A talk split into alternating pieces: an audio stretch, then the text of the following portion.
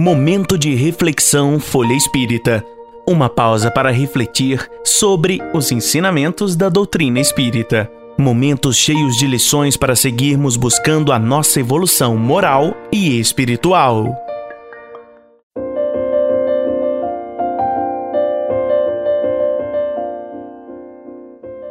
Lições de Sabedoria, capítulo 15.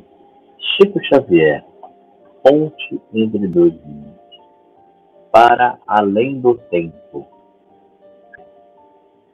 Fernando Or pergunta ao médico: Peço que nos diga algo acerca de suas reflexões sobre os 50 anos de seu mandato mediúnico.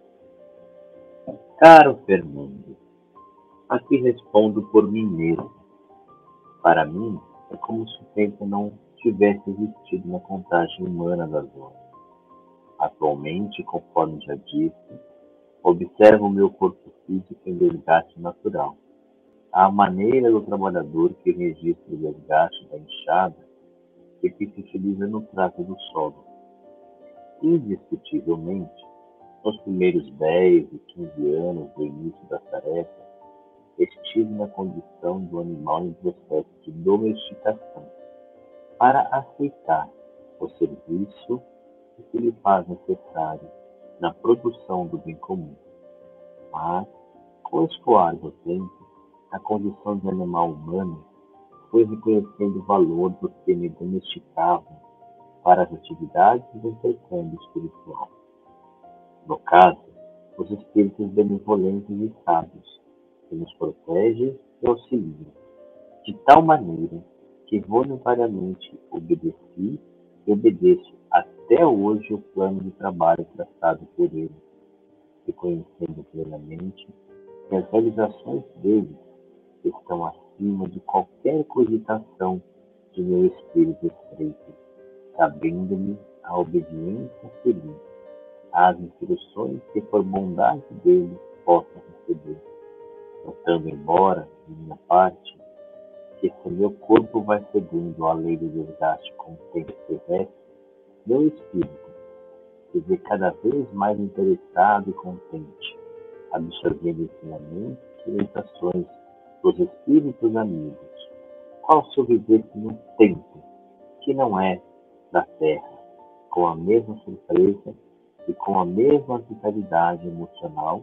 com que os nossos escritores da vida maior me proporcionaram a honra do engajamento no trabalho deles em nome de Jesus, nosso divino Mestre Senhor. Desde a noite de julho de 1927, quando os recursos mediúnicos me caracterizavam a existência terrestre, desde os primeiros dias de meu corpo atual, entraram na disciplina e na condução do serviço dirigido, organizado segundo as instruções fundamentais de Allan Kardec no cristianismo altamente redigível. Junho de 1978. Marlene Nobre pergunta ao médico: Chico, são 54 anos de atividades ininterruptas no campo mediúnico. Um fato inédito no mundo. Como você se sente hoje, decorrido tanto tempo? Minha experiência mais profundamente marcante em 50 anos de serviço mediúnico foi a minha integração gradual na certeza da sobrevivência com a minha própria participação espontânea e natural entre as pessoas encarnadas e desencarnadas. Com o passar do tempo, meu próprio eu, como que se ampliou nos domínios da compreensão de mim próprio diante da vida e posso então fazer análise de minhas próprias reações para corrigi-las ou não, aperfeiçoá-las ou não, segundo a minha própria vontade. O desenvolvimento mediúnico, de certo modo, como me extraiu por dentro, para que me veja como realmente sou Isso não quer dizer que o ato de me conhecer me trouxe o dom do aperfeiçoamento. E sim, me criou deveres cada vez mais amplos no sentido de me educar e reeducar, porque conscientemente reconheço, mas não disponho de recursos para a construção mais imediata. A mediunidade, no tempo, me faz conhecer a mim próprio, mas estou na condição do trabalhador que veio em função da terra áspera e necessita cultivar, mas sem instrumentos na mão para atacar a lavoura do alto burilamento com a intensidade precisa. Passos surpreendentes de espíritos. Estávamos no alpendre da casa de Chico Xavier, quando veio o assunto da foto colorida onde aparecem nítidos quatro espíritos. Lembro-me como aconteceu. Era a proximidade do Natal. Estávamos, alguns irmãos e eu, frente à porta de acesso à garagem da casa do médico. Como é de costume, pedi a um dos presentes que batesse uma foto-reportação. Ao longo dos últimos cinco anos, foram mais de 200 fotografias tendo sempre Chico como tema, como tema central, exatamente como fazem milhares de amigos seus. Não notara, até então, nenhuma singularidade em qualquer dessas fotos. Surpresa, porém, estava reservado para esta, batida à frente da porta de acesso à garagem. Para aprofundamento do espanto, o filme registrou, além dos espíritos, Chico Xavier, em duplo etérico, ou seja, prestando atenção ao que falávamos e conversando com os espíritos que logo atrás de nós formavam um grupo coloquial. Pois bem, após olhar a foto e confirmar a presença de entidades desmaterializadas que sensibilizaram a película, o médium sugeriu-me que a mostrasse as técnicas da Kodak para obter sua opinião. A opinião desse técnico não poderia ser outra. O que sensibilizou o filme, seja lá o que for, é o que vai sair na chapa.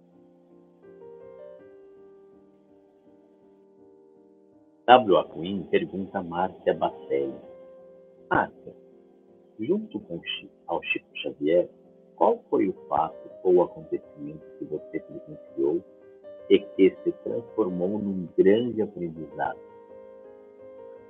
Todos os fatos e acontecimentos que temos a oportunidade de presenciar junto ao nosso Chico são de real significância e de real aprendizado, porque, verdadeiramente, o que mais nos comove na pessoa deste tarefeiro do bem é a sua humildade é a maneira pela qual ele atende a todas as pessoas, principalmente sabendo que, apesar dos anos transcorridos pela idade física, já debilitado, continua no atendimento ao povo. Certa vez, ele nos disse que a passagem que achava mais bonita no Evangelho é quando Jesus afirmava que tinha compaixão da multidão e que ele ainda mantinha esse contato com o público, porque ele também tinha compaixão da multidão. Acreditamos que este foi um dos ensinamentos mais bonitos, porque ele poderia realmente ficar recluso em sua residência, recebendo através da psicografia os seus livros.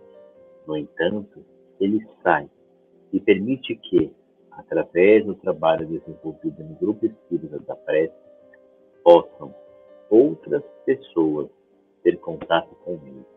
E assim, mediante o próprio exemplo, cada um procure segui-lo e se encontre diante da própria vida.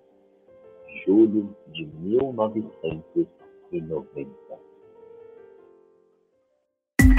Conheça também o jornal Folha Espírita e os livros e e-books da FE Editora. Siga-nos no Facebook, Instagram, Twitter e YouTube.